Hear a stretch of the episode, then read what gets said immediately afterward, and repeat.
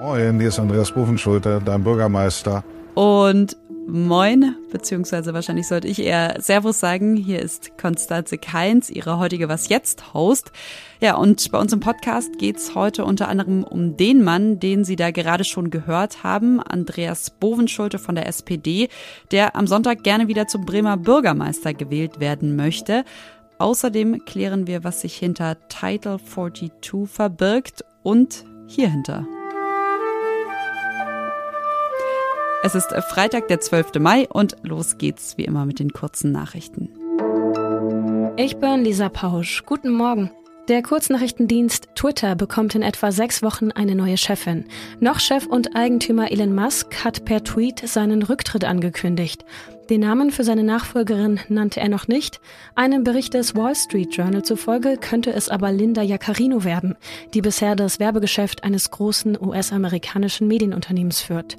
Musk selbst wird nun Technikvorstand. Schon im Dezember hatte er angekündigt, seinen Posten zu räumen, nachdem bei einer Umfrage auf Twitter mehr als die Hälfte der befragten Nutzerinnen für seinen Rücktritt gestimmt hatten. Für seinen Führungsstil wurde Musk oft kritisiert, etwa für Massenentlassungen per Mail, technische Pannen und gesperrte Journalistinnen-Accounts.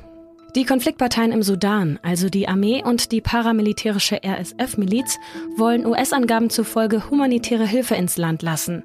Eine Erklärung dazu haben beide Seiten gestern Abend unterzeichnet. In den Verhandlungen zu einem Waffenstillstand liegen beide Parteien demnach aber noch ziemlich weit auseinander. Seit Mitte April kämpfen sie um die Vorherrschaft im Land. In Berlin wurde gestern Abend der Deutsche Computerspielpreis verliehen. Der mit 100.000 Euro dotierte Hauptpreis ging an Chained Echoes, ein Spiel, das an die japanischen Rollenspiele der 90er Jahre erinnert. Der Nachwuchspreis ging an das junge Entwicklerduo Rose Engine aus Hamburg für ihr Spiel Signalis.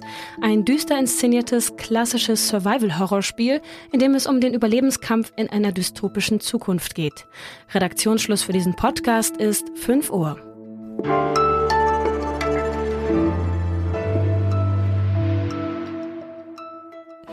In diesen Minuten. Also, falls Sie unseren Podcast wirklich ganz pünktlich um 6 Uhr morgens hören, läuft in den USA Title 42 ab. Eine Notverordnung, man kann aber auch einfach direkt sagen, eine ziemlich umstrittene Abschieberegelung, die Ex-Präsident Donald Trump 2020 verabschiedet hat. Give customers a border protection, the tools it needs to prevent the transmission of the virus.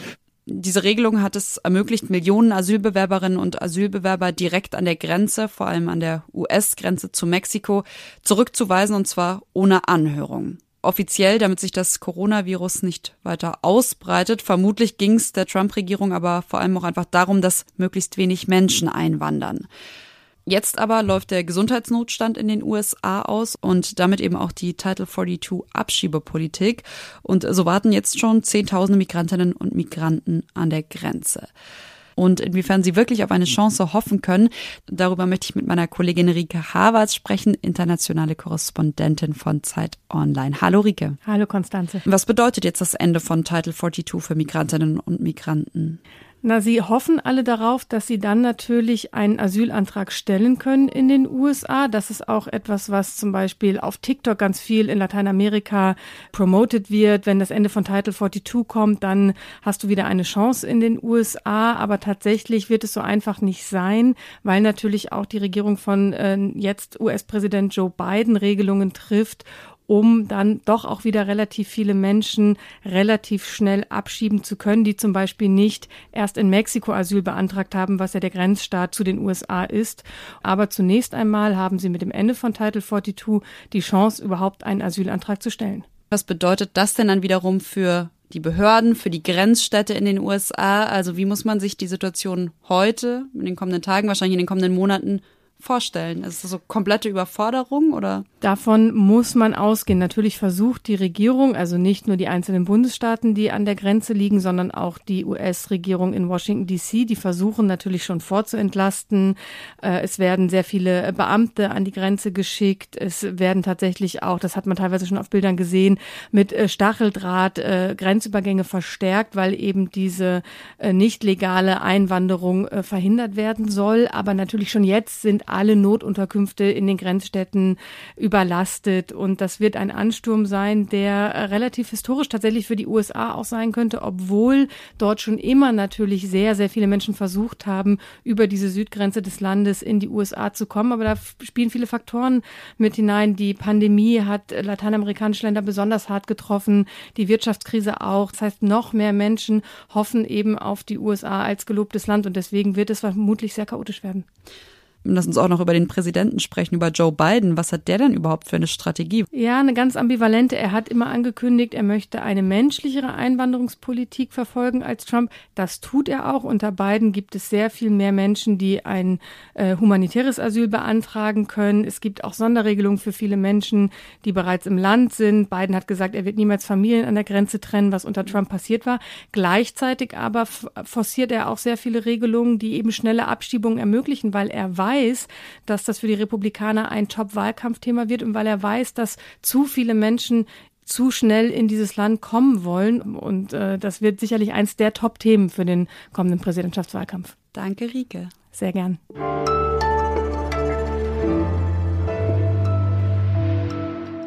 Und sonst so? Hören Sie jetzt echte Rockmusik.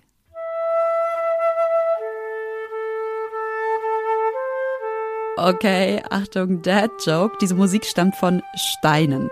So nämlich klingt der Yellowstone Park in den USA. Und zwar hat der Physiker Domenico Vicinanza ein Computerprogramm geschrieben, das seismische Aktivität, also leichte Erdbeben, in Noten umwandelt. Das geht so, dass ein Seismograph Bewegungen im Boden aufzeichnet und Vicinanzas Software das dann wiederum in eine Art Wellenform umwandelt, woraus dann schließlich Noten werden. Je höher der Ausschlag, desto höher die Note und umgekehrt. Und genau so ist diese Woche quasi live eine Partitur entstanden. Auf einer Konferenz in Atlanta liefen diese seismologischen Daten ein. Die Software hat dann in Echtzeit ein Stück daraus geschrieben, während wiederum eine Flötistin Note für Note gespielt hat. Also hier für Sie nochmal der Yellowstone Park.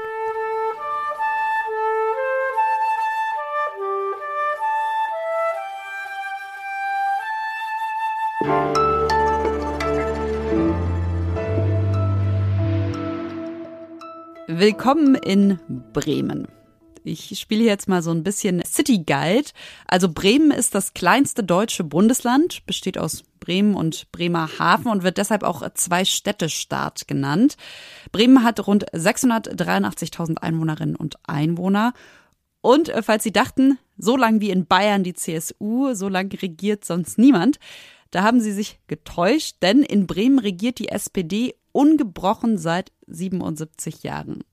Bürgermeister und Präsident des Senats zurzeit also klar ein Sozialdemokrat und zwar Andreas Bovenschulte zusammen mit Grünen und Linken. Theoretisch, und dieses theoretisch ganz, ganz dick unterstrichen, könnte sich das aber am Sonntag ändern. Also diese SPD Regierungszeit. Es wird nämlich wieder gewählt. Die Bremerinnen und Bremer wählen eine neue Bürgerschaft, ein neues Landesparlament. Ja, und heute besucht unter anderem Kanzler Olaf Scholz Bremen, unterstützt ein bisschen beim Wahlkampf auf dem Marktplatz. Und hier im Studio will ich mit meinem Kollegen Michael Schlieben, dem politischen Korrespondent von Zeit Online, über diese Wahl sprechen. Hallo Michael. Hallo, grüß dich. Fast 80 Jahre SPD-Regierung in Bremen. Könnte sich daran wirklich was am Sonntag ändern? Also wer hat welche Chancen? Also Top-Favorit ist Bovi, wie sie ihn in Bremen alle nennen, der Amtsinhaber Andreas Bovenschulte. Der ist nicht nur ziemlich beliebt, also wie die Umfragen zeigen, die nach persönlichen Kompetenzwerten fragen, sondern seine Partei, die SPD, liegt auch vorne in den Umfragen, zwar knapp, aber kontinuierlich. Und dahinter kommt die CDU und dann erstmal lange nichts. Lass uns trotzdem mal auf die CDU schauen, denn auch wenn die Chancen nicht groß sind, es gibt ja eine Kandidatin, die sich äh, schon als ernstzunehmende Herausforderin etablieren konnte. Also wer tritt da an bei der CDU? Also der Spitzenkandidat von der CDU heißt Frank Imhoff. Vielleicht noch sogar ein Tick interessanter ist dessen Co-Spitzenkandidatin. Die heißt Wiebke Winter und die kennen auch mehrere, weil die auch für die Union eine ziemliche Umweltaktivistin ist. Sie ist auch ziemlich jung, äh, Jahrgang 1996. Generell ist die CDU auch ziemlich paritätisch aufgestellt. Also jede zweite Stimme auf der Liste ist eine Frau. Auch das ist für CDU-Verhältnisse alles andere als normal. Insofern interessant, Aber die SPD hat auch mehr äh, Koalitionsoptionen. Und letztes Mal war es auch schon so, dass die CDU stärkste Partei wurde, hat ihr aber nichts geholfen, weil trotzdem die SPD ihre Koalition schmieden konnte. Ich würde gerne noch auf die Inhalte schauen. Also welche Themen haben den Wahlkampf bislang dominiert? Also es sind zum einen so Klassiker, die, die man fast immer in Landtagswahlkämpfen findet, zum Beispiel Bildung, da ist der Vorwurf an die Landesregierung auch nicht ganz unberechtigt, dass es zu wenig Lehrer gibt, dass die Gebäude marode sind und vor allem, dass das Land immer so furchtbar schlecht abschneidet bei den nationalen Bildungsrankings, PISA etc was markant ist oder vielleicht sogar noch interessanter für uns, so von bundespolitischer Perspektive, sind so die Kontroversen, die in Bremen gerade stattfinden, um die Verkehrspolitik. Also viele, mit denen man in Bremen spricht, haben sich total auf die Verkehrssenatorin von den Grünen eingeschossen. Hinzu kommen auch noch so bundespolitische Themen, ne, wo die Grünen momentan auch ein bisschen in der Defensive sind, also Stichwort Heizungswende oder auch Flüchtlingspolitik gerade. Also die SPD und die FDP sind beide eigentlich sogar ganz entspannt und relaxed, weil sie zum ersten Mal seit längerer Zeit wieder mit einem ganz okayen Wahlergebnis rechnen. Wahrscheinlich wird sich die Debatte am Sonntag auf die Grünen konzentrieren, weil sie könnten, so sieht es in den Umfragen aus, die größten Verluste einfahren von allen äh, Parteien, die zur Wahl stehen. Ist nicht so ein leichtes Umfeld für die Grünen momentan. Danke, Michael. Gerne, ciao. Und das war's von Was Jetzt am Freitagmorgen. Sie können uns wie immer gerne schreiben an wasjetzt.zeit.de. Ich, Konstanze Keins, wünsche Ihnen schon mal ein schönes Wochenende. Aber Sie können uns heute Nachmittag natürlich wie immer nochmal hören. Meine Kollegin Azadi Peschman bringt Sie dann auf den neuesten Stand.